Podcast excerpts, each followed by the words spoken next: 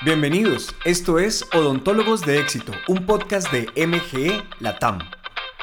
Soy Jack Muñoz y cada semana te traeré herramientas y reflexiones para ayudarte a lograr el éxito en tu emprendimiento dental. Nuestro propósito es lograr más prácticas dentales en Latinoamérica con prosperidad y felicidad. Comenzamos ya.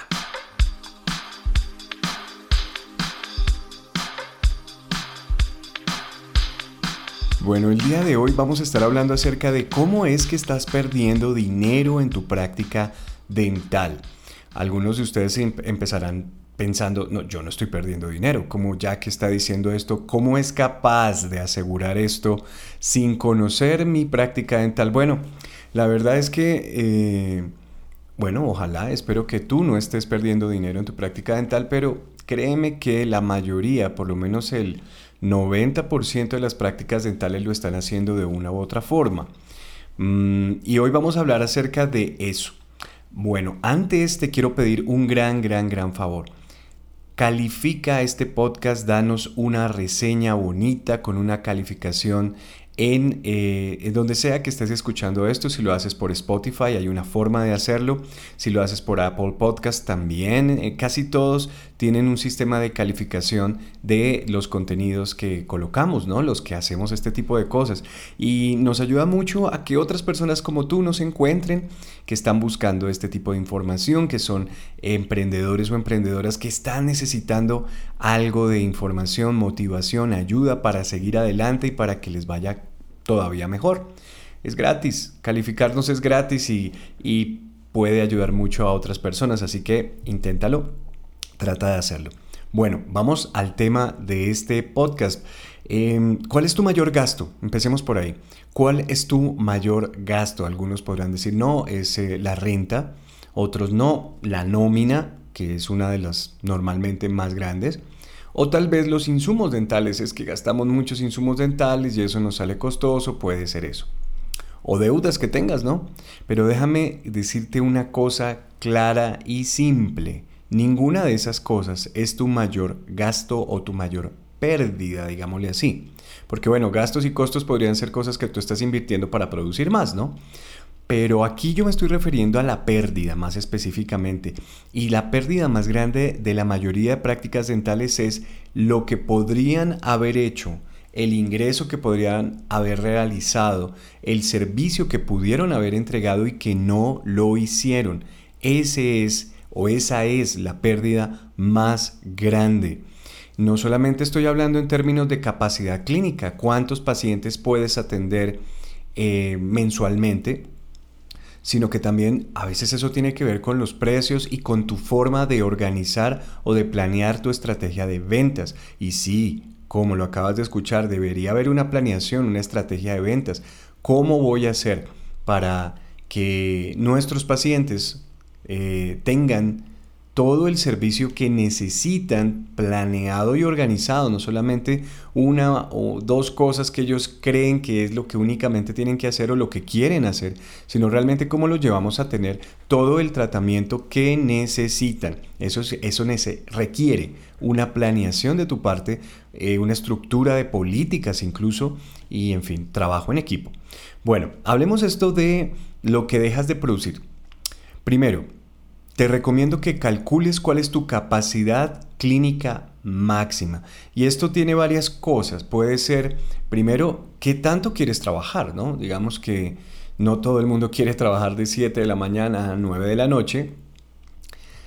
Mm, puede que tú creas que tienes que hacer esto, pero no necesariamente.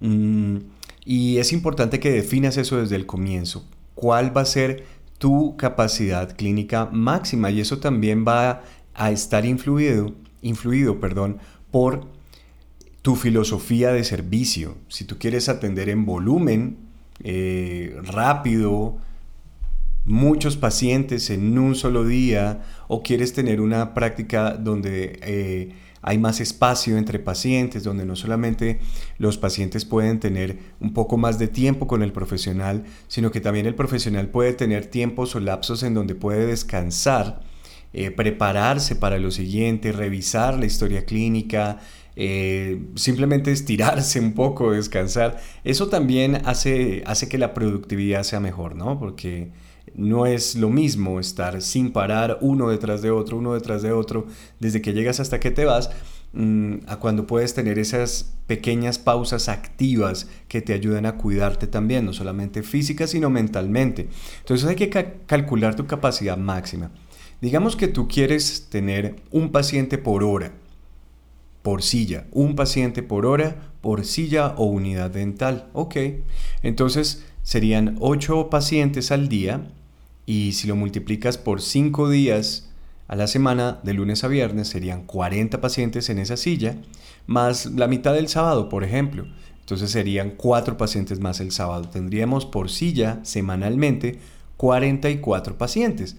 Multiplicas eso por 4 semanas del mes y ahí vas a tener tu capacidad clínica máxima en ese, en ese estilo o en esa configuración de tiempo y de servicio. De repente tú dirás, bueno, pero uno de estos días o dos de estos días o todos mis días porque soy ortodoncista tengo controles de ortodoncia, eh, tal vez pueda ser un poco más rápido y puedas tener un, poco más de volumen.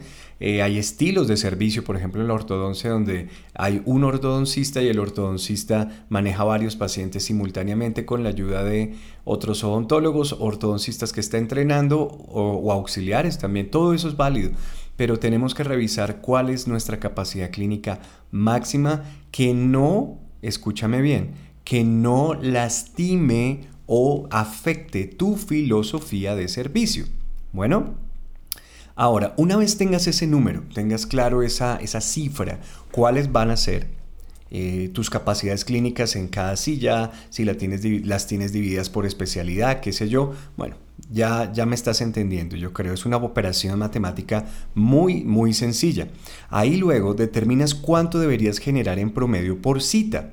¿Cómo se hace eso? Bueno, tú tienes unos gastos, algo, cosas que tienes que invertir, cosas que tienes que pagar fijos, eh, puedes calcular un poco en relación a los que son eh, no fijos sino variables. Y también tienes que pensar en cuánto quieres ganar tú, cuál es, qué es lo que necesita tu familia, qué es lo que necesitas tú para poder considerar que estás haciéndolo bien, ¿no? Porque pues la idea no solamente es cubrir los gastos de la clínica o de tu práctica dental, sino que por supuesto te quede algo para ti como dueño, como dueña, no solamente como operador clínico. Bueno, que deberías ganar por ambos lados si tú eres el dueño o la dueña deberías ganar un porcentaje o, un sueldo o a lo que tú quieras como clínico, pero también deberías tener una rentabilidad por encima de o después del pago de gastos, impuestos y demás, ¿vale?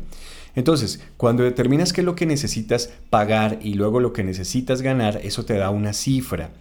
Y bueno, ya teniendo la capacidad clínica máxima, deberías dividir esa cifra en el número de citas posibles que tú tienes.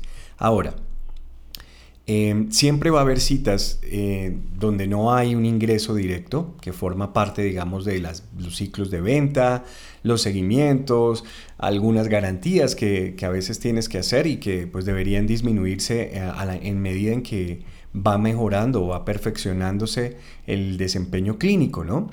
Pero esta es una idea, esto es un promedio que te da. Ahora, cuando ya tienes eso, ya tienes esa capacidad clínica, máxima y, y sabes cuánto deberías estar cobrando en cita promedio, vas a poder revisar tus precios y vas a poder hacer muchas cosas. Pero lo más importante es que encuentres la manera de alcanzar esa capacidad clínica máxima, porque si tú te diriges hacia allá, pues vas a estar lográndolo, vas a estar acercándote más a, eh, pues, a, lo que realmente esperas y sueñas o deseas. Bueno, ahora, Voy a recalcar aquí un asunto y es que no todo puede ser entrega clínica, no todo el tiempo puede estar dedicado a la clínica, tienes que dejar espacios para crear el futuro.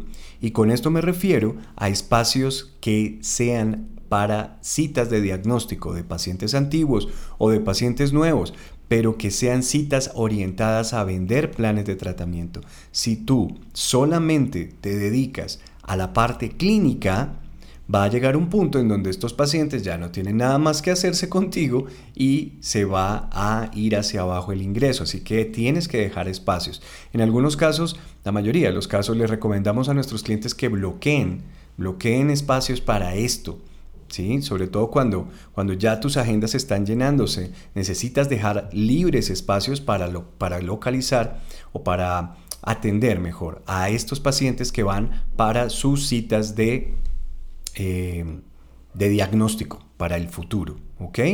Entonces, repito, lo que más te está haciendo daño es no calcular, no tener idea de cuál es tu capacidad clínica y luego no tener un cálculo de tus gastos y tus necesidades personales eh, que deberían quedar como rentabilidad después de toda la operación, ¿no? de, de ingresar y luego pagar y lo que te queda. ¿Qué es lo que te queda? ¿Cuánto es lo que necesitas? Necesitamos ser más específicos en ese sentido.